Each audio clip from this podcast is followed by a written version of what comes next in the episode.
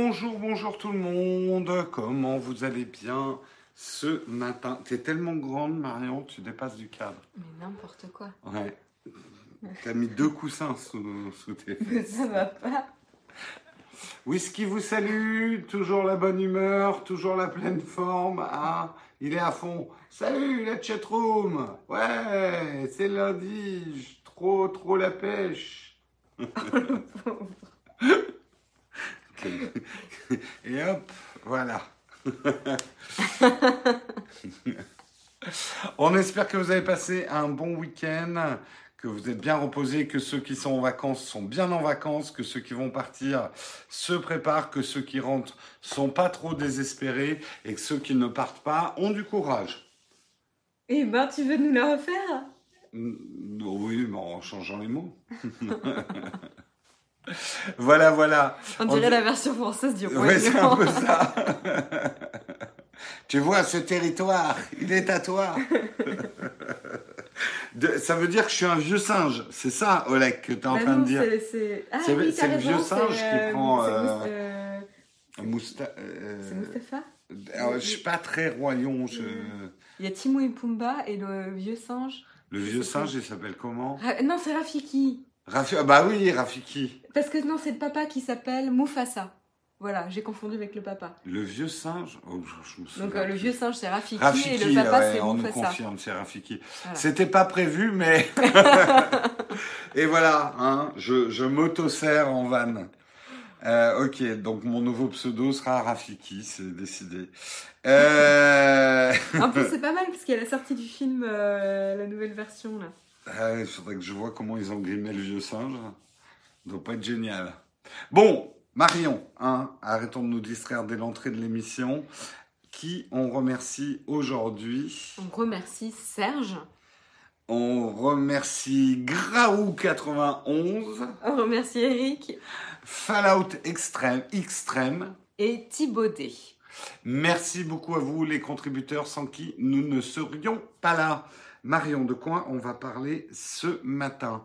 Euh, C'est toi qui commence. Tout à fait. Je commence avec notamment. Non, c'est moi qui commence. Bah, donc dans ce cas, je vous dirai pas le premier article. Attends, attends. Quel ordre j'avais prévu? Non, non, mais c'est important parce qu'après, on ne sait pas qui termine. Ah oui, parce que moi j'ai rajouté un article. Ah, putain, euh, bah, tu vois, tu m'enduis d'erreur. Je t'enduis d'erreur. Ouais, tu m'enduis d'erreur. C'est moi qui commencerai. Euh, non, c'est. Non, j'y comprends plus rien. Euh, mais t'as enlevé l'autre alors? Non. La taxe sur le numérique. Ah oui, tu- elle va là. Eh mais spoil pas mon. Ok, ça y est, ça y est, j'ai retrouvé l'ordre. C'est moi qui vais commencer. Je vais vous parler de Cloudflare et de 8chan. Euh, Il y a les griffes de whisky qui sont plantées dans Marion, il est trop stressé. Euh, de 8chan, euh, là, je ne rigole pas puisque ça concerne les fusillades de ce week-end aux États-Unis. Euh, on verra un peu le pendant tech de ces histoires-là. Marion, ensuite, tu nous parleras d'Instagram qui ne va plus s'appeler Instagram. Bah voilà, c'est ça. Instagram va changer de nom. C'est la grande nouvelle de ce matin, euh, puisqu'en fait, au lieu de s'appeler Instagram, il va s'appeler Instagram from Facebook. Et on reviendra sur le héros d'hier, puisque Frankie Zapata a réussi son, euh, sa traversée euh, de la Manche. On verra parce que c'est un, un article de The Verge, donc la couverture un petit peu internationale de cet évén- événement, ce que ça a de, de bien pour nous, de bien pour Frankie Zapata, et on parlera de son projet de voiture volante également. Ouais. Et puis on enchaînera avec quel sujet du coup? Euh, ben, D'accord, donc du coup avec celui-là. la taxe GAFA où Amazon euh, contre-attaque euh, par rapport à la France. Donc après la, la sortie de Donald Trump sur le sujet de la taxe GAFA qui veut taxer les vins français, et ben c'est Amazon qui est pas content et qui à la rigueur, c'est pas qu'ils sont pas contents, c'est qu'ils ont trouvé une astuce pour euh, ne pas justement euh, impacter euh, leurs euh, leurs revenus. Ça, ça commence à... hum, Enfin, c'est presque la taxe gaffe, en fait. Ouch. Ouch. Euh, elle n'est pas très bonne. Euh, moi, je parlerai d'Apple et Google qui vont suspendre les écoutes des conversations des assistants personnels, que ce soit Siri, etc., suite à l'article des Guardian qui avait beaucoup fait le focus euh, sur Siri et Apple, mais en fait, ça concerne tous les assistants personnels. On était revenu sur cet article, mais j'aimerais revenir sur ce qu'on avait dit sur cet article et les suites, parce qu'on est à, mi-chemin entre l'article besoin d'été quand il n'y a rien à dire et un vrai problème des assistants personnels. Euh, oui, puis surtout il y a eu euh, la RGPD qui est arrivée aussi entre temps. Oui, aussi. Donc c'est intéressant. Euh, et puis ensuite, on parlera aussi de euh, l'Apple Card. On commence à en savoir un peu plus quand même maintenant. Et elle ne va, enfin, elle ne va plus trop tarder à sortir justement aux États-Unis dans un premier temps.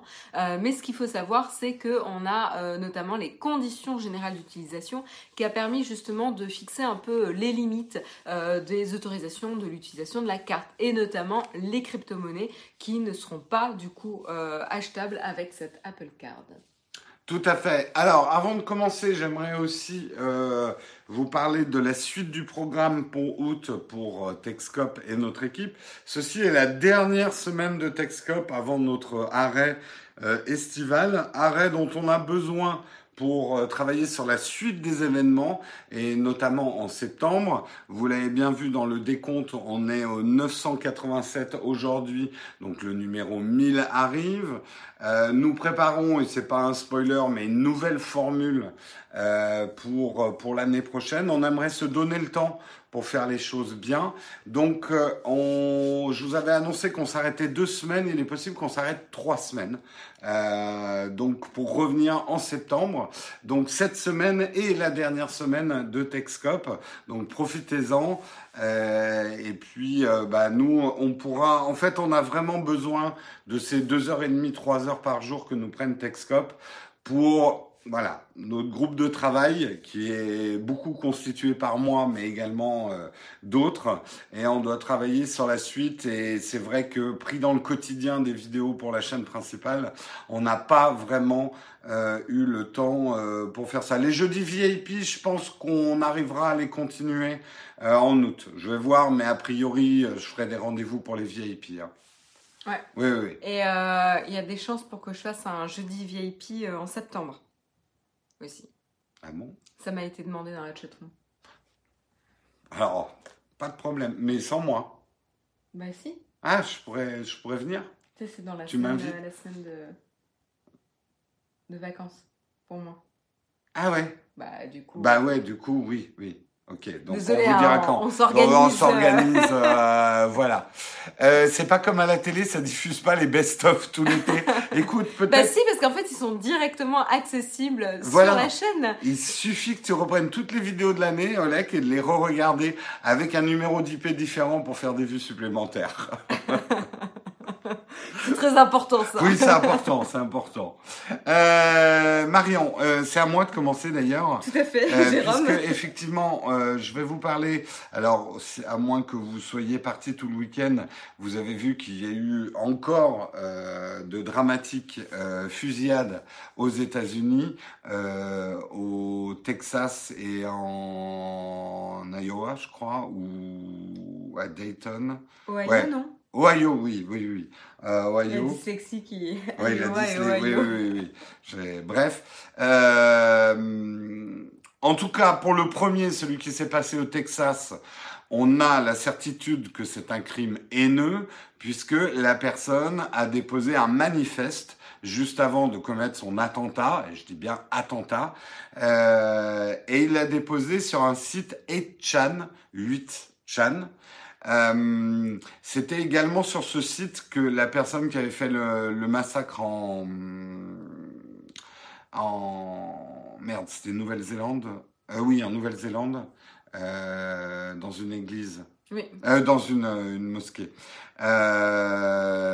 Avait déposé également. Et la personne justement qui a commis cet attentat était un admirateur. Alors ça, ça va être une des façades du problème dont on va parler justement, euh, c'est que euh, ils s'entraînent les uns les autres, en tout cas dans des dans des cultes de la personnalité euh, de ces serial killers. Mais revenons à ce qui nous intéresse, parce que nous on est là pour parler de la, de la culture geek et de de la tech en général. Ce message board, puisque c'est un board de messages, 8chan, qui n'a rien à voir avec 4chan, hein, à part le nom qui ressemble. Euh, et Chan était effectivement une émergence euh, très extrême droitière, on va dire, et très haineuse, et un site internet. Et là-dedans rentre la composante Cloudflare. Alors Cloudflare, pour ceux qui ne connaissent pas, Cloudflare, ce n'est pas un service d'hébergement euh, de site internet, mais c'est un service extrêmement populaire pour tous ceux qui travaillent sur internet. C'est un service qui offre plein de services pour des sites internet euh, du DNS inversé, euh, surtout de la protection euh, anti-attaque DDoS. En gros, ça size ton site internet pour le, le, le rendre euh, souple en termes de capacité d'accueil, si ça, je me ça trompe va- pas. Ça va gérer le trafic internet. Oui, voilà, ça gère le trafic internet de ton de ton site. C'est une entreprise extrêmement prospère. Il y a peu finalement de, de- aujourd'hui de sites internet qui se passent de Cloudflare, en tout cas de. de Je sites sais même pas s'ils ont des concurrents, tu vois. Ouais. Euh, donc c'est vraiment un service euh, et euh, donc vous l'avez bien compris, c'est pas le service qui hébergeait 8chan, mais c'est le service qui avait pris 8chan pour gérer son trafic. Et Cloudflare vient- vient d'annoncer effectivement qu'il ne voulait plus de 8chan comme client. Ça pose plusieurs effectivement questions parce que n'étant pas l'hébergeur, euh, c'est pas vraiment à 8chan de décider ce genre de choses, mais ils ont le droit aussi de sélectionner les clients qu'ils veulent. Et il faut savoir qu'un site comme 8chan, s'ils n'ont plus la protection de, de Cloudflare, risque de s'effondrer. Comme maintenant, en plus, ils sont focus d'attention, ils vont recevoir des... euh, ils ont des concurrents, nous dit euh, Gecko Splinter. Ah bah merci euh, pour l'info. Cloudflare. Je, je. Cloudflare. Je connaissais que Cloudflare moi dans ce. Alors, c'est pas la première fois que ça arrive parce que effectivement, avant il y avait le Daily Stormer qui était aussi un site suprémaciste blanc haineux qui justement euh, Cloudflare en 2017 euh, l'avait kické de son service. Ils ont repoussé, donc Cloudflare n'est pas naïf, il sait très bien qu'un autre service euh, va arriver, mais on sent quand même que Cloudflare va probablement rédiger une, une, une charte d'utilisation de ces services dans lesquels les sites à, à contenu haineux incitant à la haine, euh, faisant la promotion notamment du terrorisme, euh, ne pourront pas bénéficier des services Cloudflare. Ça pose plein de problèmes. D'abord, celui que, à force de repousser ces sites, euh, on les pousse de plus en plus dans des recoins d'Internet de plus en plus cachés, en fait. Alors, il y a le pour et il y a le contre. Euh, ça les rendra moins faciles d'accès, probablement notamment pour des personnes en jeune âge qui pourraient être influencées, mais il sera de moins en moins facile aussi de contrôler leur activité. Mais on voit bien qu'on ne contrôlait pas vraiment leur activité non plus. Euh, et l'autre problème, et moi c'est ce qui me choque le plus euh, dans, dans ces attentats qui ont eu lieu ce week-end, c'est qu'on en est encore à donner le nom, la biographie, les photos, euh, l'historique des mecs qui ont perpétré ces crimes. Je sais pas, mais je trouve que le journalisme mondial, et on devrait tous dire, ne donnons plus de nom à, à ces mecs, ne leur donnons plus de visage, arrêtons de permettre derrière des cultes, parce qu'il y a des vrais cultes autour de ces personnes, et, on n'en a rien à foutre que ce soit des personnes désaxées ou qui auraient des problèmes mentaux.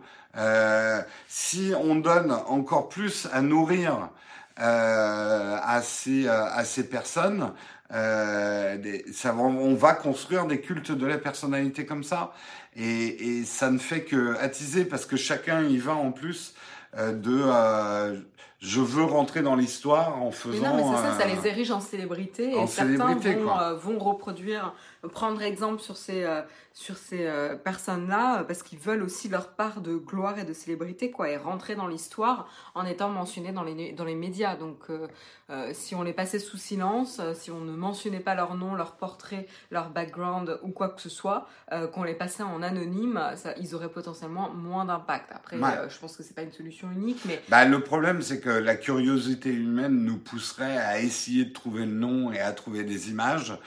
Moi, je le vois, je, le, je regardais les articles ce matin Et j'essayais de résister. Alors là, je ne suis pas du tout d'accord avec toi. Monde de bisounours, euh, licorne, si tu ne regardes pas les choses en face, comment tu veux y remédier? Mais Enfin, je- Regarder les choses en face, ça ne veut pas euh, forcément euh, connaître euh, toute l'histoire euh, de la personne qui a perpétré les, les- les actes. C'est deux choses entièrement différentes. Ouais, il y a un côté voyeurisme malsain. Euh, pourquoi on, euh, on pourrait très bien nous tenir informés qu'il y a un massacre, euh, des conditions du massacre, euh, du pourquoi, sans nous donner le nom, l'historique de la personne. Ça n'apporte rien en fait. Euh, Euh, Est-ce que, euh, tu connais la biogra- biographie de toutes les victimes euh, des, des attentats? Non. Ouais. Mais ça ne veut pas dire que tu regardes pas la vérité en face. hein. Et et il n'y a pas de culte de la personnalité autour des victimes, tu vois, par exemple. Euh, donc euh, après c'est un problème complexe hein. et c'est un là où je suis d'accord avec le côté bisounours, c'est plus sur le côté euh, tiens Désolée, on a les. on a des notifications euh, Marion qui vient de m'envoyer 200 euros, ça fait plaisir. Euh, euh, pardon, c'est vraiment pas l'article en plus Oui, c'est les, faire, les bref. notifications. Euh, mais c'est c'est des articles lourds. Euh, là, là où je suis d'accord avec le fait de me traiter de bisounours, c'est que euh, c'est plutôt sur la nature humaine. La nature humaine, on a une curiosité malsaine, et même si les journaux se mettaient d'accord pour dissimuler le nom et la biographie de ces personnes et leurs photos, euh, tiens, Bah oui, parce bah oui, il y a mon virement euh, aussi, on est programmé le même jour. Euh, euh, voilà, les, les gens chercheraient, euh, s'échangeraient le nom, et bon, euh, ça serait, euh, ça serait impossible en fait à dissimuler. C'est juste que je- le nombre d'articles putaclic entre guillemets ce matin qui vous donne la biographie des tueurs, euh, qui vous explique tout sur leur vie, etc. Moi, ça me choque en fait. C'est euh, finalement utiliser ce qu'on a de plus bas en nous, euh, en instinct de voyeurisme, euh, pour faire du clic et de la vue. Euh, donc c'est ça que je trouve un petit peu sordide. Et on le voit, il y a un réel problème de culte. Ils en sont à 251 cette année, attaques à main armée aux États-Unis. On va même pas parler du problème d'armes parce que ça concerne pas la tech, même si euh, on voit qu'on maintenant on peut commander à distance des armes euh, tranquilles. Euh, on va même pas parler du problème d'armes, mais ils ont quand même un vrai problème d'entraînement aux États-Unis, de culte de la personnalité autour des tueurs, quoi. Les preuves que tous ces attentats sont en majorité des coups montés vu le niveau de sécurité en Occident. What? Oula, il y a des théories Oula, on du a du complotisme euh, Ouais. ce matin. là. Euh, Jérôme est le mec le plus déstabilisé au monde. Il a un cœur énorme qui bat derrière cette carapace de dignité. Euh, oui, peut-être. Euh, oui, peut-être que certains penseraient plus, sachant qu'il n'y aura aucune stratification. Oui, glorification derrière. Mais rien que ça, enfin, on va dire d'une manière humaniste, euh, personne ne se souvient du nom des victimes de ces attentats et tout le monde se souvient euh, du nom du criminel. Et dans un esprit dérangé et criminel, ça, ça fait tilt hein, dans la tête. hein. On retient l'espèce humaine, retient beaucoup plus facilement euh, les, euh, les assassins que les victimes. Quoi. Oui, oui, oui. Mm. Et encore une fois, il y en a qui disent si tu laisses ces zones d'ombre, c'est là que le complot euh, s'insinue. Encore une fois, tu peux très bien dépeindre le profil de la personne, mais t'as pas besoin, enfin quand je dis dépeindre le profil, c'est-à-dire les motivations pour lesquelles il a fait cet acte-là, les conditions, le contexte, etc., sans donner l'identité ou la photo ou, ou justement l'ériger en célébrité, quoi. Mm. Mais, mais encore une fois, comme l'a dit Olek, il suffit de peu pour que justement on, on- ça ne fonctionne pas, puisqu'en fait il suffit que quelqu'un ait l'information quelque part et le communique Ouais, sur Twitter Et pour ça que partira. ça fasse effet boule de neige et que ça parte. Quoi. Ouais. Mais bon, vous aussi, à votre niveau, si vous êtes d'accord avec ça, euh, il est possible de ne pas cliquer sur les, les articles qui, euh, qui vous déjà mettent dans le titre le nom de la personne et son euh, qui était-il euh, Moi, je sais que je je veux plus cliquer sur ce genre de truc. Mais après, pourtant, tous les documentaires qui reviennent justement sur les motivations des. Euh, bon, là, on parle d'attentats, mais tu sais, tous les, tous les meurtres, euh, les meurtres en série, etc., là, les serial killers et machin, euh, c'est aussi, euh, t'as envie de savoir pourquoi, de comprendre. Ouais, mais est-ce pourquoi on a envie de savoir pourquoi? Souvent, on se dit non, mais c'est pour comprendre. Mais il y a quand même, après il faut se regarder soi-même. On a une curiosité malsaine, Oui, on est fasciné. mais on même a- nous, moi j'ai regardé des documentaires sur des serial killers. Je suis le premier. On est hein. fasciné. J'accepte ma nature humaine et ma nature est sadique et, et, euh, et voyeuriste et malsaine. Ah, c'est joyeux ce matin. Ouais, c'est joyeux ce matin. Mais euh, mais ça veut pas dire qu'il faut pas réfléchir dessus Mm. euh, et des problèmes que ça peut engendrer. Euh, voilà. Donc euh, c'est un peu tout ce que j'avais à dire. Mais pour revenir effectivement sur le sujet tech, euh, Cloudflare, donc qui est un service qui fait, qui drive une grosse partie d'internet, a décidé effectivement de réagir presque plus vite que le président américain. Et voilà, j'y suis allé de ma petite euh, pique contre Trump. C'est fait. Allez, on va passer à des choses un peu moins moins dures, euh, Marion. Quoique. Ouais. On enchaîne euh, avec euh, Instagram euh, et plus précisément Facebook, hein, puisque vous savez qu'Instagram appartient à Facebook. Et tout simplement, il va se refaire une petite beauté au, niveau du nom.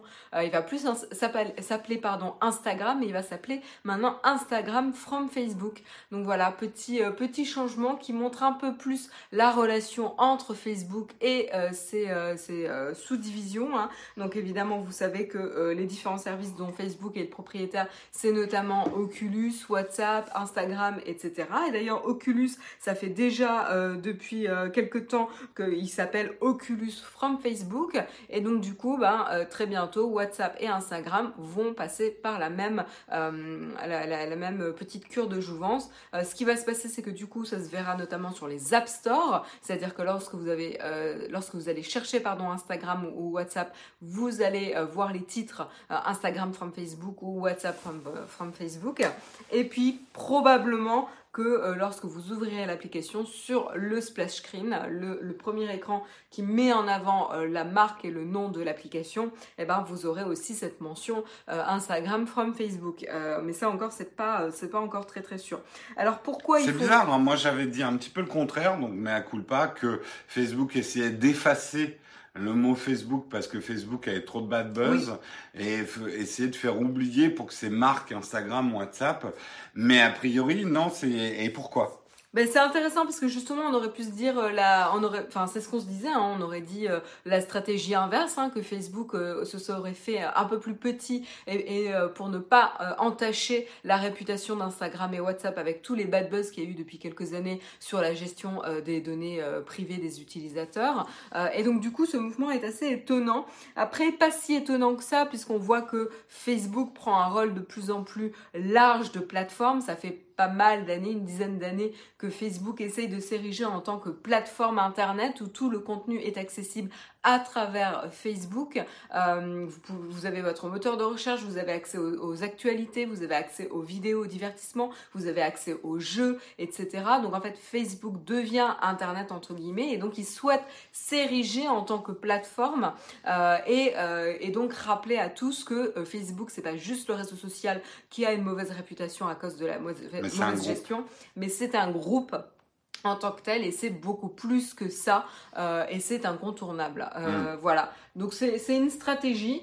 Euh, Elle est dangereuse, elle est dangereuse un peu. mais à long terme, elle est pas si bête. Ouais, ouais, elle, est- elle est dangereuse, elle est très politique. Ouais. Euh, très très politique. hein. On sent vraiment euh, les ambitions de, de Mark Zuckerberg de s'ériger. euh, Bah, en- on pourrait presque dire que il prévoit la disparition de la marque Facebook, que ça devient. Imaginons que Facebook continue à- il y a tellement de bad buzz autour de Facebook même, la plateforme, que la plateforme se transforme, change de nom. Euh, son groupe garderait le nom Facebook, euh, mais il y aurait plein de marques différentes dans Facebook, quoi. Mm. Oui. Oui, a de la poussière. Une poussière qui vole. Euh, ouais, non, mais c'est vrai que c'est à la fois, mais c'est très dangereux. Parce que là où c'est très dangereux, c'est que Instagram et WhatsApp, où les gens ont tendance à oublier que c'est Facebook parce qu'ils aiment bien Instagram et WhatsApp, là, ça leur rappelle quand même constamment que c'est Facebook qui est derrière. hein. Oui, alors après constamment, euh, pas vraiment, parce qu'en fait quand tu télécharges l'application sur l'App Store, une fois que tu l'as fait une fois, tu, vas pas, tu vas plus le voir. Et le splash screen, tu, enfin, c'est c'est Mm. comme les, les pages publicitaires, tu les vois plus quoi. T'as le bannière blindness qui fait son effet et... Mais euh, ça, permet de mieux comprendre pourquoi les fondateurs d'Instagram et de, WhatsApp ont quitté assez rapidement. Euh, c'est que... Euh, et quand ils nous disaient que Mark Zuckerberg était en train de reprendre le contrôle sur leur app, on avait du mal à y croire tellement Instagram était différent de Facebook. Mais en fait, on s'en aperçoit que oui, plus en plus, Mark Zuckerberg et les dirigeants de Facebook sont en train de mettre de l'ordre et mettre ça carré pour que ça soit dans le même moule. Quoi. Instagram, ça fait quand même quelques temps que ça devient assez flagrant avec la gestion de la publicité, euh, toutes les nouvelles manières de monétiser avec les stories, les liens d'achat avec les marques, etc. Et c'est là où ils ont euh, bien réussi hein, d'ailleurs. Mmh. Euh, et justement, ils ont réussi ce shift où Instagram devient une vraie plateforme de, de, shopping en tant que tel, sans avoir la mauvaise réputation ou la mauvaise image entre guillemets de Facebook. Donc là, la, la question c'est est-ce que le, il va y avoir un changement de perception euh, dans, dans le public et, les utilisateurs? J'en suis pas si sûr. Hmm. Bah d'ailleurs, nous on annonce un euh, Nowtech Live. On va, je vais mettre Nowtech Live by Nowtech pour que vous compreniez bien quand même que la chaîne secondaire euh, émane de la maison mère. Nowtech, Nowtech Live by Nowtech. From, non pardon, from Nowtech. Euh, si tout le monde fait comme ça, on est mal avec les noms. Je vois pas les voitures. Imaginez Rolls-Royce from BMW. Ouais, mais il y a plusieurs stratégies quand tu es multimarque. Euh, il y en a qui aiment bien rappeler qu'il y a un groupe derrière. On va pas la garder celle-là. Nowtech Live, c'est pas encore un truc from Facebook. Avec la masse en France, en général, on annonce en général de Instagram. Je comprends pas le tutoriel, ton message. Je pense qu'il manque des mots. Techscope by Nowtech Live from Nowtech. Pas mal. Euh, Vaya, tu me dis, j'ai jamais osé acheter directement via Instagram, euh, moi non plus. Mais par contre, euh, je clique souvent sur des liens et, euh, et, du coup, ça, ça se garde tout simplement dans mon historique de navigation. Et même si après, je retourne sur les sites par moi-même depuis mon ordinateur, en fait, il y a quand même l'empreinte en fait internet. T'as ton cookies aux fesses. Exactement. Hmm. J'ai mon cookie au... aux fesses. Voilà. voilà. Et, et, et donc, on sait que c'est moi. Euh, et, du coup, euh, Facebook peut monétiser son lien parce qu'en fait, euh, c'est eux qui ont été apporteurs d'affaires là-dessus. Moi, c'est là où c'est terrible pour moi Instagram, c'est au niveau de Kickstarter. Ils ont bien identifié que je suis un mec. J'ai acheté des chaussettes sur Kickstarter. J'ai honte. Mais elles sont géniales J'ai acheté des chaussettes Kickstarter. Il a kickstarté des chaussettes Des chaussettes, ouais. Eh ouais. Aïe, aïe, aïe, aïe, aïe, aïe, aïe. Instagram va peut-être bientôt disparaître. Le nom Instagram, non, je pense pas. C'est une marque forte. Et justement, en fait, le groupe Facebook veut profiter de cette marque forte.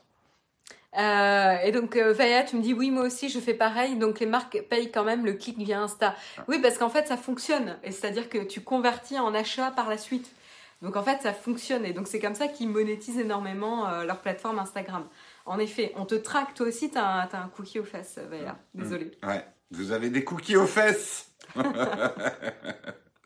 J'allais faire un très mauvais jeu de mots avec les pépites de chocolat, mais je ne le ferai pas. Ah non, non, non, non, on va arrêter là. non, c'est pas euh, des chaussettes Peak Design, c'est des chaussettes basses, mais en fait qui tiennent vachement bien au talon parce que il y a une surface, il le montre dans la vidéo, qui glisse pas de ton talon. Et ceux qui portent des chaussettes basses dans des baskets en été savent de quoi je parle. On perd toujours le talon. Regarde, j'ai perdu mon talon. Bref, c'est des chaussettes révolutionnaires. Tu les as reçues non, pas encore. Je reçois fin août, donc ça servira à rien, ça sera la fin de l'été. Bref. Euh, j'ai acheté des chaussures aussi sur Kickstarter. Oui, ça a été euh, concluant, ça. Tes mauvaises langues, elles sont décollées, mais c'était la première version. Bref. Euh, Carrefour le fait déjà. Non, mais c'est mieux que Carrefour. Je pense qu'il y a plein de marques qui le font déjà. C'est juste que j'ai un c'est mieux. Le truc, c'est que ça va être tellement collé à mon talon que j'arriverai pas à enlever la chaussette. Et alors, du coup, tu vas nous dire si euh, Frankie Zapata, lui aussi, il a les chaussettes qui lui collent. Euh, les chaussettes collées, non, je pense pas. Par contre, il a décollé des chaussettes, euh, puisque effectivement, elle est pas mal celle-là. Ouais, bah, tu vois, j'ai essayé de faire une petite transition et tu l'as bien chauffé. Eh, on ferait un bon couple d'humoristes, hein, en fait. Hein. Euh, invitez-nous pour vos mariages, bar mitzvah, anniversaire, Marion et Jérôme, du rire dans tous les coins. Euh, parlons effectivement de, encore une fois, parce qu'on est admiratif, admirateur et fan de Frankie Zapata, et on arrête tout de suite avec les blagues sur les clowns. Euh, même ma mère m'a fait une blague sur les clowns quand je parlais de Frankie Zapata. Ta mère a fait une blague? Non, enfin, elle a dit ah comme Ah, le J'espère qu'elle regarde pas l'émission. Peut-être peu juste pour me dire que je suis pas bien coiffé. Euh, Ton t-shirt n'est pas repassé. Oui, ça c'est vrai que mon t-shirt est pas repassé. Euh, Bon, je peux faire mon article? Oui. Euh, c'est un dialogue avec moi-même. Donc, cet inventeur français, et c'est ça que je voulais noter, un article dans The Verge, c'est quand même une consécration et on voit que c'est quand même une très bonne opération de public relation, de press relation pour la France en général et pour l'innovation française. Le Flying Man, d'autant plus qu'on est quand même en compétition avec un mec qui fait aussi euh, des trucs euh, assez impressionnants, qui lui est un Briton, enfin un Anglais. Euh, N'oublions pas quand même Gravity, et qui lui aussi c'est assez spectaculaire. Hein, regardez la démo type Iron Man, sauf que lui c'est pas sur les pieds, c'est jet, c'est sur les mains. Il a un backpack et des mains. Et quelque part, si on voulait faire la, critique des deux, regardez, il se pose sur le petit muret et tout. Ok, il peut pas tenir une arme dans les mains, lui, mais par contre, on a l'impression qu'il se dirige quand même de manière beaucoup plus précise. Donc, on verra justement des deux technologies, euh, laquelle euh, sera peut-être la plus intéressante. Il y a pas mal de démos de ce euh, jetpack anglais et euh, de sa précision, mais euh, le, le hoverboard de Frankie Zapata lui offre l'avantage euh, d'abord de demander, une- alors il faut quand même une bonne condition physique, hein. il faut être super bien gainé parce que sinon tu te plies en deux euh, quand le truc Il- décolle. Ouais, ouais, ouais. Il, Il il faut, doit être quand même bien musclé. ouais, ouais, hein. il faut être, euh, faut être un peu, faut être un peu trapu. Mais le, le prototype anglais que vous avez vu, c'est encore pire. Euh, le mec euh, disait que les bras, il faut savoir bloquer complètement ses bras parce que sinon, euh, si tes réacteurs ils partent en l'air, tu t'écrases au sol. Enfin, tu vois, n'est pas Iron Man qui veut. Hein, euh, on est- on- on n'en est pas là. Tout ça pour dire que Frankie Zapata a réussi sa traversée de la Manche ce week-end. Donc un grand bravo à lui. Cette fois, le bateau de ravitaillement était en eau territoriale française avec une plateforme un peu plus grande, puisqu'il avait échoué la semaine dernière en tombant à l'eau, euh, puisqu'il avait raté sa, la... Pourquoi ça te fait rire? C'est pas Quand drôle. Frankie Zapata euh, s'élance euh, en vol pour traverser la Manche, il n'en reste plus qu'un. Frankie Zapata tombe à l'eau. Qui reste-t-il? Bref, euh, il en a profité euh, pour euh, annoncer également qu'il travaillait dans le plus grand secret, enfin maintenant c'est plus un secret, sur une voiture volante. Et il a dit qu'elle serait prête pour l'année prochaine, qu'elle a déjà volé, en tout cas dans une version 4 moteurs. Là, il prépare une version 10 moteurs. Effectivement, cette plateforme, d'après ce qu'on comprend d'un point de vue strictement technologique, la vraie performance technologique de la plateforme de Frankie Zapata, c'est euh, l'ordinateur de bord qui permet d'aider à la stabilisation de ce type de produit. Euh, donc, on peut se dire que ça, adapté à une voiture volante, va permettre une très grande stabilité euh, pour un, pour un prototype, en tout cas de voiture volante. Donc, ça peut être très intéressant de voir justement comment il va décliner cette technologie pour peut-être derrière qu'il y ait des véhicules qui soient plus faciles à utiliser. Euh, parce qu'encore une fois, hein, ça a l'air facile quand on les voit voler, que ça soit l'anglais ou euh, je vous montre quand même pour euh, la, vidéo de Frankie Zapata et de son vol au-dessus de la Manche. Ils ont l'air tranquilles. hein. On, se dit tiens, je vais pouvoir décoller de mon jardin et puis aller voir ma copine en vol comme ça. Bon, déjà, ça fait du bruit, hein, donc vous n'êtes pas très discret, mais ils ont l'air assez à l'aise sur leur plateforme volante. Mais c'est de l'entraînement de malade, quoi. Euh, euh, on met n'importe lequel d'entre vous sur une plateforme comme ça, euh, vous vous pliez en trois au décollage même de la plateforme, quoi. C'est, ça demande une très grosse préparation physique. Donc, on n'aura pas ce genre de truc au pied euh, pour, pour chez nous. La voiture volante avec deux minutes d'autonomie. Mais tu sais, à la fois deux minutes c'est rien, mais c'est beaucoup pour un vol. Même un vol de 10 minutes, tu peux aller assez loin, Edmondson. Ne serait-ce que, imagine, euh, pour euh, une circulation entre Paris et les aéroports de Paris. Si on arrivait à faire un système de navettes volantes, ah oui, ça continue. J'entendais le bruit du réacteur. J'arrive plus à l'arrêter. Euh, c'est euh, une autonomie de 10 minutes. Euh, deux minutes, c'est peut-être un peu court, je suis d'accord.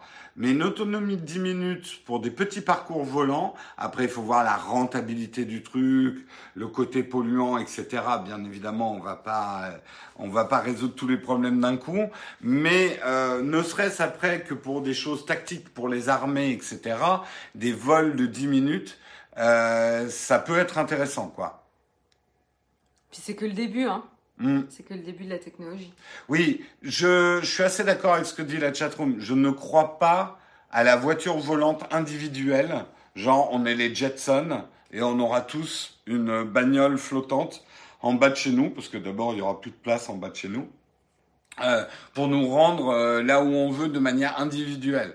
Par contre, des véhicules volants multi-consommateurs euh, à conduite autonome pour faire certains euh, parcours. euh, je- je pense par exemple à des parcours pour franchir des cols ou des montagnes qui souvent sont beaucoup plus consommateurs en carburant si on les franchit par des tunnels et des routes de montagne. Si on pouvait faire comme ça des sauts de puce, euh, ça serait peut-être des, des, des solutions pour certaines choses. Au début, ça serait effectivement des usages très tactiques, très militaires, euh, pas forcément pour le grand public. Et c'est pour ça que je pense pas que la voiture euh, volante grand public ait un quelconque intérêt, en tout cas pour l'instant, à part nous faire fantasmer.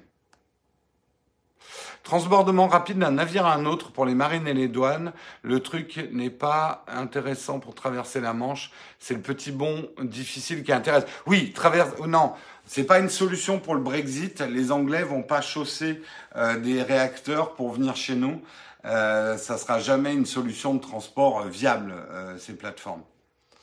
Ouais, mais l'hélicoptère, ça coûte très très cher, ça consomme beaucoup de carburant.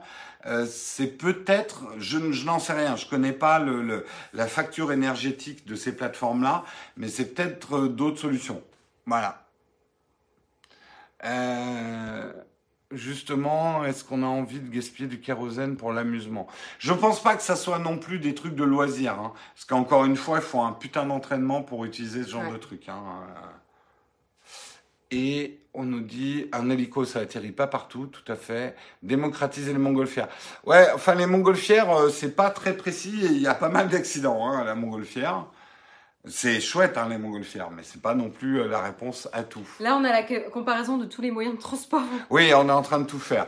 Bon, voilà, en tout cas, toutes nos félicitations encore une fois à Frankie Zapata. On l'admire. C'est chouette de voir des articles dans la presse étrangère sur un French inventor qui travaille en France, putain. Euh, donc, euh, bravo. Voilà, bravo. Moi, je suis, j'ai rien fait, mais je suis fier. Voilà. Euh, on va apprendre qu'il s'est vendu à l'armée US dans deux semaines. On va pleurer, mais bon, bref. C'est pas ça. Ouais. Allez, Marion, on continue. On continue et on va parler justement euh, des Américains puisqu'on va parler notamment de la taxe GAFA. Alors, qu'est-ce que c'est cette taxe GAFA hein? C'est la taxe française sur le numérique euh, qui a été surnommée comme ça hein, d'après euh, justement les géants euh, d'Internet, Google, Amazon, Facebook, Apple et, j'en passe. Et pourquoi? Parce qu'en fait, ça va être les sociétés qui vont être le plus visées par cette taxe, mais pas uniquement, hein, pas les seules non plus, parce qu'en fait, en gros, il y a un peu moins de 30-27 euh, entreprises qui sont visées par cette taxe. Euh, tout simplement, euh, notamment il y a Criteo qui va être euh, visé, Airbnb, Uber, etc. Donc voilà, ça, ne se limite pas non plus à, à ça. C'est notamment les entreprises qui réalisent plus de 750 millions d'euros de chiffre d'affaires dans le monde et plus de 25 millions d'euros en France. Et elle va, elle va s'appliquer sur sur euh, le, le chiffre d'affaires et, pas- et non plus sur les bénéfices. Oui, ce qui change beaucoup important. les choses. ouais. Euh, exactement. Euh, donc ils devront justement s'acquitter d'un montant de 3% de leur chiffre d'affaires, euh, ce qui est plus facile à suivre que les bénéfices qui sont déclarés voilà, de manière différente. Et en fait, c'est pour contrer notamment l'optimisation fiscale de ces géants qui justement joue un petit peu avec la loi, le Luxembourg, l'Irlande et compagnie. Euh, voilà. Et donc, qu'est-ce qui se passe? Euh, ben, Donc, elle est rentrée en vigueur le, 11 juillet euh, dernier. Hein, elle a été validée. Et donc, du coup, ben, on a des réactions peu à peu des différents géants. Et notamment, donc, alors, on a évidemment Donald Trump qui s'exprimait sur le sujet, hein, comme je vous le disais tout à l'heure. mais on a également Amazon qui, pour pouvoir, comme ils le disent, amortir en fait euh, cette, euh, cette taxe pour pouvoir y répondre, et eh ben tout simplement ils vont euh, augmenter, ils vont la répercuter tout simplement sur les commissions que les sociétés devront leur verser.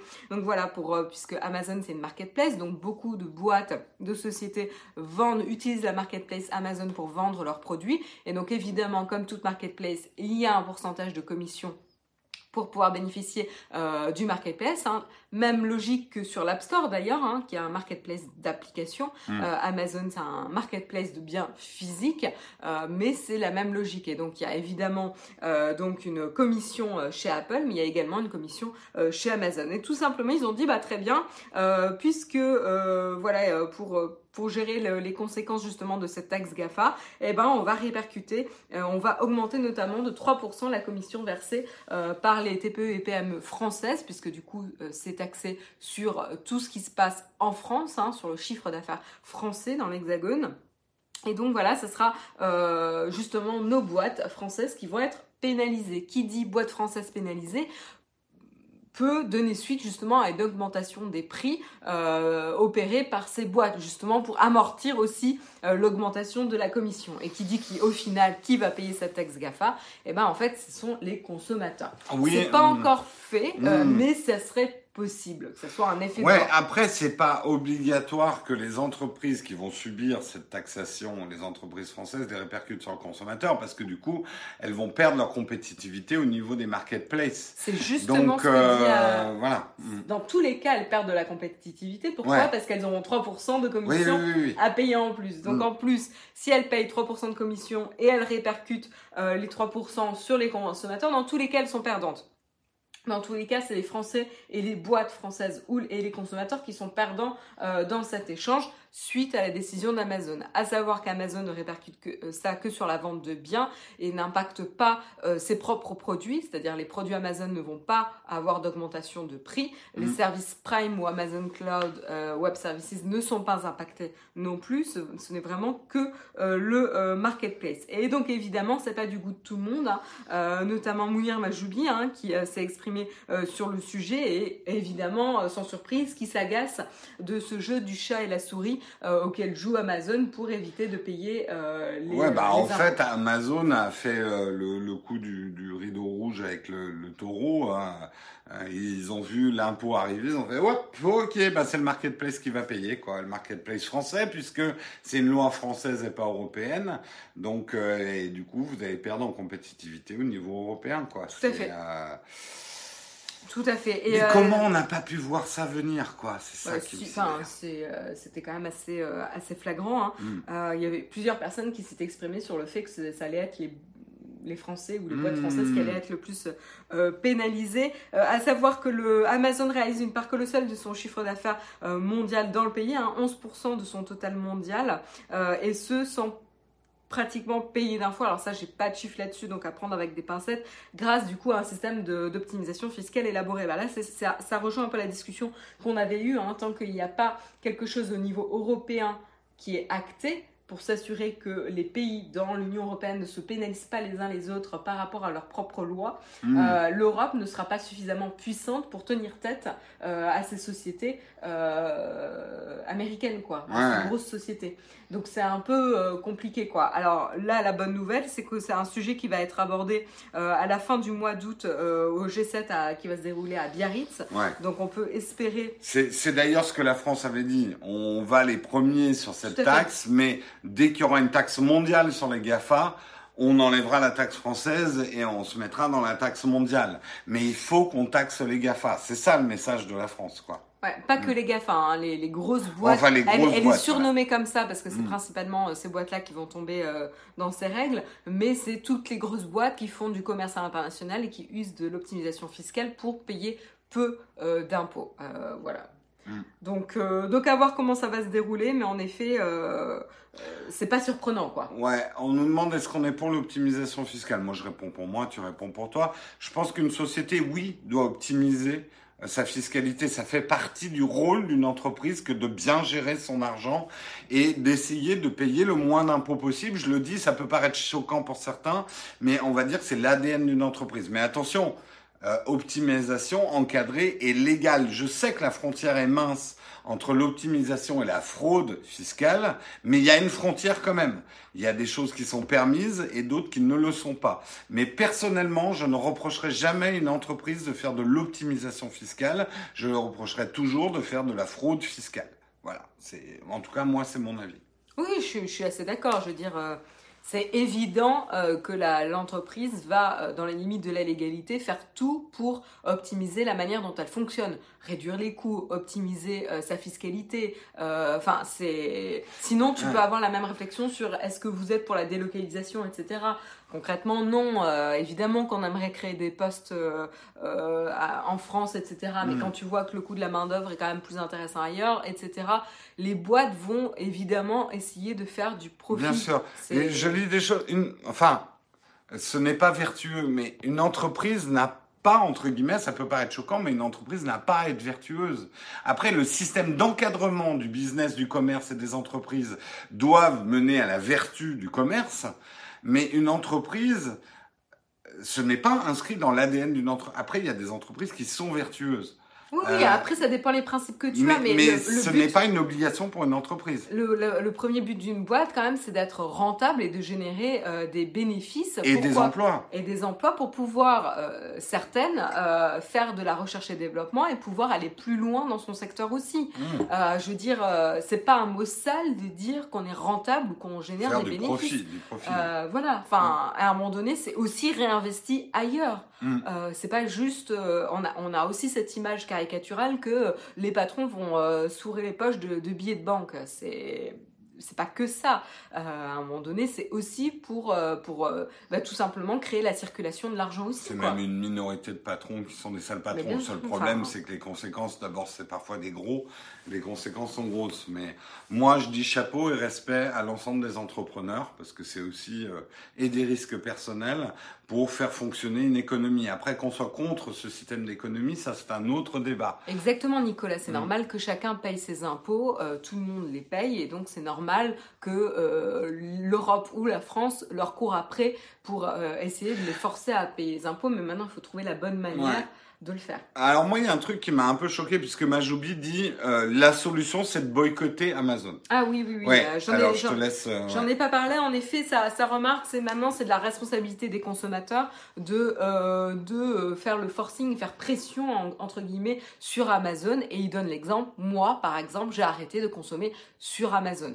Alors, on a déjà eu hein, ce, ce, ce, genre de, de réaction. C'est pas la première fois. On a eu ce genre de réaction notamment avec les libraires, etc., qui menacer du coup les commerces de proximité également. Euh, et, ça, je comprends tout à fait. Hein. Je comprends tout à fait. C'est génial d'avoir des commerces de proximité, euh, une vie de quartier où tu peux justement avoir des conseils personnalisés, une vraie relation avec les personnes, etc. Sauf qu'en fait, concrètement, euh, demander aux personnes de sacrifier la simplicité et le confort pour soutenir le commerce local ou lutter contre un géant, c'est quand même compliqué. Euh, je veux dire, ça, ça va pas. Encore une fois, on va, on va attaquer à la nature des, gens. Hein. On va aller chercher là où c'est plus simple. Euh, j'ai pas le temps, euh, ou en tout cas, je n'ai pas, je ne prends pas le temps, et c'est pas ce que je recherche dans la vie, euh, de discuter une demi-heure avec mon libraire de quartier, mon libraire de quartier. Voilà, je sais ce que je cherche, je sais les produits dont j'ai besoin, et quand je cherche quelque chose, je vais regarder sur internet le soir. Enfin, c'est vrai que j'ai pas le temps de me déplacer, donc c'est vrai que sacrifier le le confort et, euh, et, la praticité d'Amazon, euh, je suis pas sûre d'y être, euh, prête. Et pourtant, je me pose des questions. Hein. Il des fois, ça me laisse un goût amer euh, d'utiliser Amazon. Il y a des choses que je ne soutiens pas. Euh, la politique, certaines politiques et certaines valeurs d'Amazon qui me gênent profondément.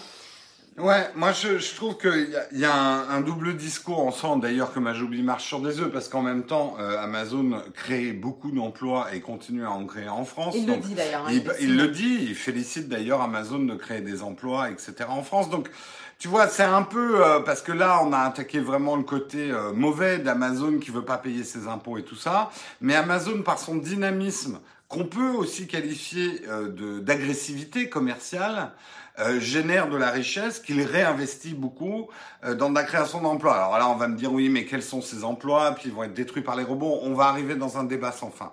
Ce que je veux juste dire, c'est que pour moi, quand un homme politique en arrive à dire que la solution d'une taxe qu'on a imposée à une entreprise, c'est de boycotter cette entreprise, pour moi, c'est un aveu d'échec. Oui, c'est que ça ne marche pas. Et encore une fois, et là, pour le coup, je suis encore plus choqué, c'est que c'est à nous, consommateurs, de résoudre ces problèmes-là? Non.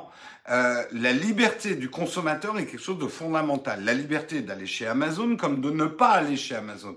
Et je trouve qu'il y a dans ce côté, j'entends beaucoup de gens qui disent il faut boycotter Amazon et qui commencent à faire du Amazon bashing. J'en ai vu. Ah, mais tu devrais avoir honte d'acheter sur Amazon. Non, un consommateur doit être libre d'acheter là où il veut. Euh, c'est pas euh, au consommateur de réguler les marchés. Alors, on doit quand même les réguler par nos habitudes de consommation. Mais il ne faut pas qu'on se sente pris en otage parce qu'un gouvernement n'a pas fait les choses euh, correctement et qu'une entreprise euh, voilà, va détourner effectivement une taxe euh, sur nous. C'est une décision. Moi, en fait, ce qui m'énerve, c'est ce côté moralisateur. qu'un, il est encore ministre, Majoubi? Non, il l'est plus. Non, non, non. Qu'un ex-ministre vienne me dire, bah, boycott Amazon, ça, j'avoue que ça m'agace. J'aime pas qu'on me dise euh, là où je dois consommer ce que je dois faire. Et d'une manière générale, toutes les personnes qui me disent Jérôme fais ci, fais ça, euh, ne fais pas ci, ne voyage plus en avion, c'est ultra polluant, ne mange pas de la viande, machin. C'est pas comme ça que moi je marche en tout cas. Et euh, les, la les, les côtés moralisateurs des lobbying anti ou pro trucs, ça a tendance. Et puis alors en plus, comme je suis un mauvais garçon, ça a tendance à me donner envie de faire l'inverse, quoi. Euh, donc euh, voilà, c'est tout ce que j'avais à dire. Mais ça, ça m'a un peu énervé en fait d'entendre Majoubi dire boycotter Amazon quoi. What? Euh, T'as pas d'autre solution que de nous dire boycotter Amazon quoi. C'est ouais. Ouais, aveu d'échec. Euh, Et je suis tout à fait d'accord. Hein. Certains disent c'est c'est pas une question de temps, c'est une question de priorité. Bah en fait pour moi c'est lié en fait tout simplement. Mon temps est pas euh, pas infini. Euh, sinon, ça me simplifierait beaucoup la vie et je pense que ça simplifierait beaucoup la vie de personnes dans la chatroom aussi. Euh, et comme mon temps est pas, est pas infini, ben, je dois en effet avoir des priorités. Et euh, pour moi, il y a des choses plus importantes que de me poser la question si je dois perdre une demi-heure ou trois quarts d'heure à faire un détour quelque part. Quoi. Mm. Voilà. Et là, j'ai juste à me soucier d'autre chose euh, que de ça.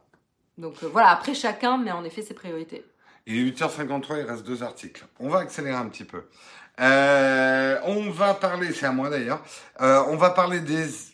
On a déjà parlé ça des assistants vocaux ou pas? Non. pas encore. Non, non. Les assistants vocaux, justement, alors il y a eu beaucoup, beaucoup de titres euh, ces derniers temps, notamment sur Apple et Siri. Rappel des faits, puisque Marion avait fait l'article en début de semaine dernière, qui est que euh, 1%, euh, 1% des communications que vous avez avec Siri sont an analysées par des boîtes externes à Apple, pardon, j'ai du mal, des boîtes externes à Apple pour euh, analyser les dysfonctionnements. Pourquoi Siri a répondu complètement à côté euh, de tel ou tel truc? Donc, dans le but d'améliorer Siri. Le problème est que euh, ces bouts de phrases qui sont retranscrits en texte restent intelligibles et que quelqu'un de très malveillant qui bosserait dans ces boîtes qui analyse pourrait avoir des informations confidentielles qui lui permettraient de remonter jusqu'à l'identité de quelqu'un, puisque l'identité n'est pas partagée. Bien sûr, on ne sait pas que Jérôme a dit ça à Siri, mais quelqu'un pourrait remonter euh, à partir d'une écoute retranscrite. Bref, pourquoi la presse s'est autant déchaînée contre Siri sur cette histoire? Eh ben, c'est le fameux coup du chevalier blanc qui a un slip propre. C'est ce que je vous disais dans la vidéo. Apple s'en est pris plus plein la gueule qu'Amazon et Google qui ont aussi des assistants personnels parce que euh, euh, Apple se targue de défendre la vie privée. Et ça fait négliger, même si on peut comprendre pourquoi techniquement euh, Siri a besoin d'être amélioré en analysant nos correspondances avec Siri, Apple, et tu l'avais montré dans ton article, Marion, au début de Siri, c'était 2015, euh, il l'avait écrit noir sur blanc, ce truc de fonctionnement. Mais à l'époque, Apple avait quand même moins la défense de la vie privée qu'aujourd'hui. Comme, oui, puis à, euh, l'époque, il n'y avait pas le règlement de général de la protection des données euh, qui est rentré en vigueur en 2018, quoi. Tout à fait. Donc ça, du coup, ça change un peu la donne. Et là où on avait critiqué notamment Apple, c'est sur son manque de, de, transparence sur le fait de laisser la possibilité aux utilisateurs de ne pas participer à ce programme d'amélioration du service et donc de ne pas envoyer ces espèces de snippets d'enregistrement euh, assez. Euh, trop mignon les snippets. On dirait un petit groupe euh, de, un petit groupe des années 50. Les snippets. Les snippets. euh, aux, opérateurs quoi et, euh, et c'est là où normalement ça ne... enfin même il y a le délai aussi combien de temps ils gardent ces données etc au bout de combien de temps ils les suppriment il y a des choses a priori qui n'étaient pas hyper aligné avec le règlement général de la protection des données. Donc là, c'est là où c'est intéressant de, euh, de réactiver ce genre de discussion. Euh, c'est que voilà, à la lumière du règlement général de la protection des données euh, des utilisateurs, ben, potentiellement, il y a des choses qui sont pas hyper droites. Quoi. Du coup, Apple, et on apprend d'ailleurs ce matin que Google et Amazon vont faire pareil, coupent le programme d'analyse euh, ils coupent carrément le robinet en attendant de remettre les choses au propre. Là, ils doivent revoir leur copie. Et Apple en premier, là, Apple a eu tort. Euh, Apple doit être irréprochable. C'est vraiment le coup du chevalier blanc et de son slip propre. Apple doit euh, faire dix fois plus attention que Google et Amazon sur ce genre de trucs. Après, c'est parce qu'ils jouent tout sur la réputation, c'est ce que bah, tu disais. Ils jouent tout sur la réputation et le monde est ainsi fait parce que l'article d'origine, c'est là où je reviens à ce que tu avais dit. L'article d'origine qui a sorti ces histoires sur série, c'est quand même un article de The Guardian qui n'est pas réputé pour, euh, on va dire, faire dans la dentelle au niveau de ses titres. Et je vous rappelle quand même que le titre de Guardian, c'était euh, Apple entend régulièrement des informations médicales confidentielles des transactions de drogue et des enregistrements de couples ayant des rapports sexuels. c'est une manière de présenter les choses. Vous voyez ce que je veux dire? C'est l'article d'origine hein, qui a donné tous les articles que vous lisez que Siri ne protège pas vos données et que euh, c'est envoyé à des boîtières qui écoutaient ce que vous dites. Euh, le, titre d'origine, là, je réagis quand même parce que voilà, euh, des informations médicales confidentielles, des transactions de drogue et des enregistrements de couples ayant des rapports sexuels. Euh, c'est pas du sensationnalisme, ça, je sais pas ce que c'est. Tout ça pour dire, Apple doit redoubler de vigilance parce que des gardiennes existent et que la moindre faute de la part d'Apple va être montée en épingle comme ça, quoi. Oui, mais en même temps, c'est aussi un équilibre, c'est-à-dire que je casse pas The Guardian dans la presse à sensation non plus, quoi. Tu vois? Euh, ils, vont, ils vont taper là où ça fait mal pour faire réagir les gens et faire pression sur ce type de société. C'est quand même un titre un peu à la euh, sexe, prostitution et drogue. Euh, mm. Moi, moi, je, Oui, mais qu'est-ce que ça fait? C'est que ça a justement permis de réexaminer. Mais je suis d'accord avec toi. Hein. C'est que moi, la, la première, j'ai réagi la semaine dernière en disant euh, c'est bon, quoi. Enfin, il n'y a rien de nouveau. Concrètement, il n'y avait rien de nouveau, quoi. Mais comme tu l'as dit aussi, il y a quand même du nouveau. La RGPD, là, maintenant, c'est des choses qu'on peut pas laisser courir pour les trois opérateurs. Et Apple doit être encore plus irréprochable que ses deux camarades. Ouais, tout à fait. Hein? Alors Apple, attention, on vous a à l'œil, sinon je refais une vidéo. Donc du coup, on vous tiendra au courant s'il y a des choses qui, euh, qui évoluent. Ouais. Euh, c'est pour les intellos, The Guardian, ouais. Un titre youtubesque, quoi. Oui, mais tout à fait. mais en fait, euh, le... et encore une fois, c'est un des problèmes d'Internet aujourd'hui, c'est ce qui fonctionne. Pour faire réagir, pour faire lire euh, et pour faire réagir les, les, politiques et les autres, quoi. Mm. Euh, donc, euh, ne, clique, ne, cliquez plus. si vous voyez une vidéo qui vous dit le meilleur sac à dos du monde, ne cliquez plus dessus. C'est du pitaclic, Olek. Bon. sais que ça va être un peak design. Je- J'enchaîne parce qu'il est, euh, Oui. il est quand même 59. Euh, juste une petite information euh, rapide, hein, parce qu'il n'y a pas, il y a pas grand chose non plus à se mettre sous la dent. Euh, donc tout simplement, très prochainement, on sait que Apple va sortir son Apple Card en collaboration justement avec Goldman Sachs. hein. Et ils ont communiqué notamment le contrat client qui, qui, qui permettait d'en savoir un peu plus sur le fonctionnement de cette Apple Card, ce qu'elle allait pouvoir permettre de faire et ce qu'elle ne permet pas de faire. On sait notamment qu'il ne sera pas possible d'acheter des crypto-monnaies avec cette carte euh, et que notamment un utilisateur avec un iPhone jailbreaké ne pourra pas potentiellement l'utiliser ou il pourra se faire interdire son compte euh, d'Apple Card tout simplement. Euh, voilà, donc euh, ça sera une carte virtuelle, euh, virtuelle pardon, mais également physique en titane. Euh, et En euh, titane. il y a aussi un Moi, j'ai une métal. Maintenant, je me sens tout merdique maintenant qu'il y a des cartes en titane, quoi. Je la ça veux. n'a aucun intérêt. Je la veux. Ouais, mais je la veux. Au secours. Euh, et donc du coup, euh, il y aura aussi un programme de cashback qui est assez euh, classique aux États-Unis. Hein, toutes les, enfin la majorité des cartes, des cartes de transaction aux États-Unis, on propose un programme de, de cashback. Et donc du coup, c'est aussi une carte de crédit qui est censée être sans frais. Voilà, donc. Il sera indispensable d'avoir forcément un identifiant Apple associé à un compte iCloud. Il faudra également activer l'authentification à deux facteurs. Euh, voilà. Et, euh, et donc, vous ne pourrez pas non plus acheter de devises étrangères, de billets de loterie ou des jetons de casino. hein. tout ce qui est gambling, euh, enfin, tout ce qui est jeu Je d'argent. pourrais pas acheter mes jetons de casino en jetant ma carte titane négligemment sur le tapis de la roulette en faisant tapis. Ouais. Ce qui est intéressant, c'est que On le voit le programme, mec qui joue jamais à la roulette. le programme de cashback sera euh, à hauteur de 3% pour le daily cash sur les achats Apple et de 2% avec les paiements Apple Pay, Apple Pay pardon, et 1% sur les autres euh, transactions. Euh, voilà. Donc, C'est euh, pas, oui, c'est pas foufou. Après, je- Oui, après, c'est tous les achats quotidiens. hein, c'est... ouais, moi, elle m'intéresse euh, plutôt en termes de sécurité, si et de cohérence de mon écosystème. Moi, étant dans l'écosystème Apple à fond, hein, je le dis, euh, la carte peut avoir du sens. Oui, oui. Ouais. Euh, Et puis elle est en titane. Et donc, euh, justement, ils disent que les données ne seront pas vendues ou utilisées à des fins publicitaires ou marketing. Donc, c'est ce que tu disais sur la sécurité. Et euh, enfin, euh, encore une fois, Apple essaye de, de limiter euh, le, la dominance de l'iPhone hein, dans ses chiffres. Euh, et donc, du coup, c'est en sortant aussi ce type de service qu'ils permettent de s'assurer un avenir euh, un peu plus euh, dynamique. C'est vrai que c'est la question qu'on peut se poser avec tous les services bancaires. Je sais, j'ai fait la pub de Revolut récemment. Que deviennent nos données bancaires? Est-ce qu'elles sont revendues? Elles sont anonymisées, ça c'est sûr. Moi, je voulais pas répondre directement parce que c'est à Revolut de répondre. Moi, j'ai pas les infos exactes, mais est-ce que notamment quand on ouvre une carte, un compte gratuit, on sait par exemple avec euh, des services comme Banking que c'est des informations bancaires qui sont utilisées derrière. Bon, on le voit, ils vous font la pub hein, d'ailleurs. hein. Ouais, ouais. Donc c'est gratuit, mais ça l'est pas vraiment. Et un compte gratuit bancaire n'est pas complètement gratuit.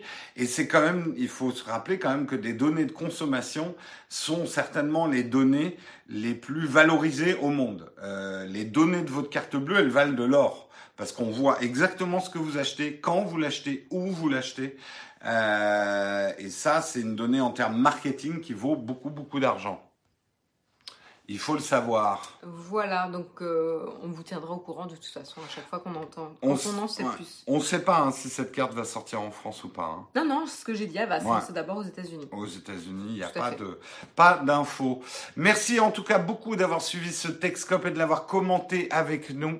C'était très sympa de vous avoir ce matin. Formidable chatroom. Encore plus formidable que les autres matins, ce que je dis tous les matins. Euh, mais ça, en fait, ça va de mieux en mieux, la chatroom, de, de, mieux en mieux.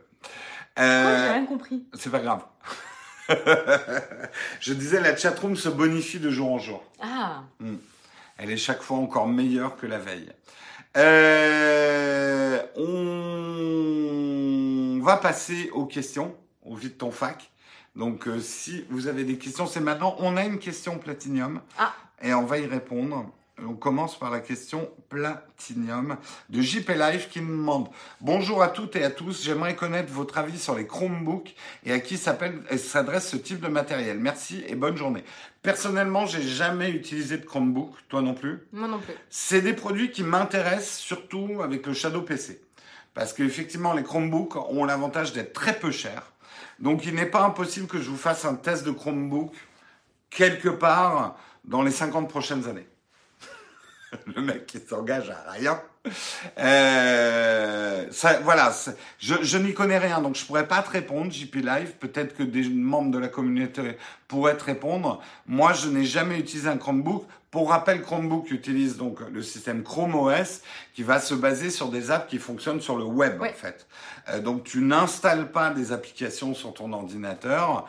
Euh, c'est un espèce de client serveur basé sur le web, le Chromebook. Je sais que notamment il y a pas mal euh, d'écoles qui se sont équipées en Chromebook. C'était un des marchés notamment. Ouais, ouais, bah c'est vraiment pas cher. C'est moins. T'as des Chromebooks à moins de 200 euros. Hein. Ouais. Donc euh, moi j'avoue qu'un ordi à moins de 200 euros avec mon Shadow PC derrière, tu vois, ça peut faire une bonne console à Shadow. Il dit que, alors ils disent dans la chatroom, hop hop hop, Quoi? Euh, Je crois qu'il n'y a qu'un modèle de Chromebook, Chromebook compatible avec Shadow. Ah bon? Parce que normalement, tu peux lancer une appli euh, Android avec euh, un Chromebook. D'accord, bah, je regarderai. Oui, Chromebook, là, on est au top de la vie privée, c'est la Rolls Royce de la confidentialité. C'est clair. Là, par contre, ouais, vous êtes full chez Google. Hein. C'est un choix. Ouais, c'est un choix. Après, euh, après, euh, dites-vous bien qu'avant d'avoir le choix de la confidentialité, il faut avoir le choix d'avoir accès à ce type de matériel aussi. Et donc le prix est un critère, quoi. Oui, mais c'est euh, c'est ça qui est dramatique. La confidentialité est réservée aux personnes qui ont de l'argent. c'est le monde vers lequel on se dirige. Euh, avec des gens qui auront une vie privée qui, parce qu'ils pourront se la payer en fait. Ah, le tutoriel, il bosse actuellement sur la commercialisation de mini PC sous Linux. Euh, et ça, tout le monde peut le faire. Mon modèle de base est à 200 euros. D'accord. Ah, hyper intéressant. Hyper intéressant. Donc, euh, contactez le tutoriel. En même temps, Chrome va lancer son service de cloud gaming. Le... Je vais passer une faute de frappe, Jérôme, mais c'est très drôle. Je suis pas certain que c'est une bonne idée marketing de lancer le cloud gaming euh, au jour d'aujourd'hui. Je, fais gaffe je, que... je, pense que tu vas avoir des problèmes. Je, je hein. pense qu'on pourrait le comprendre pour autre chose. Euh. Oui, tout à fait. Texcope avec Marion, il est 9h06, ça sent les vacances, ouais, mais c'est moi j'ai une mauvaise Ah non, mais je suis absolument pas en vacances, hein, je vous rassure. Eh, ouais, et, là, elle est pétrifiée par le, retard, le retard qu'on a pris. Ouais, ouais, ouais. T'es choqué. Euh, encore une question? Voilà, plus qu'une question. J'arrête, j'arrête de parler. Euh, mais le cloud gaming, je, je retiens. Ouais, c'est... Désolé, on a pris ta faute de frappe, mais le cloud gaming, c'est à ne pas faire. c'est ce foutu clavier. Ça nous arrive à tous. Hein. Ouais, ouais. le cloud gaming. Google lance le cloud gaming. Ça, ça ferait un bon titre à clic. Hein. Alors, Allez, une dernière du coup, question. Y a plus personne tout le monde est intimidé. Non, mais Marion, tu fais peur aussi. Euh, une dernière question. Euh, que pensez-vous de Stadia? Ah, ouh, écoute, j'ai commandé le, la version euh, Pioneer là. Donc je vous en dirai plus quand je l'aurai. Euh, ça commence à sentir un... Ça sent un... Ça, sent un peu bizarre pour l'instant, c'est-à-dire. Je ne veux pas en dire plus, mais on sent que Google est peut-être allé un peu vite en besogne. Euh, ça, sent le truc pas très bien bordé et l'offre, euh, elle est pas claire pour l'instant pour moi. Donc je, on va, on va attendre. C'est peut-être un truc qui va se bonifier dans le temps. Je me ruerai pas sur Stadia. Je me ruerai en tant que testeur pour vous apporter une info, mais en tant que consommateur, voilà, je me sacrifie pour vous, mais euh, je me, je me lancerai pas dedans en, termes de consommateur rapidement. Ça va faire un gros bid. Pas sûr non plus. Il y a quand même une version gratuite qui peut, enfin gratuite, qui va faire beaucoup d'argent avec vos données de gamer, mais qui sera, qui vous demandera pas d'argent. Sur ce, c'était la dernière question. Euh, on vous remercie de nous avoir suivis pour ce Texcop ce matin. Euh, on vous souhaite une excellente euh, semaine, un très bon début de semaine. Et puis, rendez-vous demain matin à 8h. Ouais, peut-être, si j'ai envie. Non, oui, je serai là demain matin à 8h. Moi, je vous retrouverai mercredi matin. Et moi, je vous retrouverai jeudi et vendredi. Et rappel, c'est la dernière semaine de Texcop avant septembre.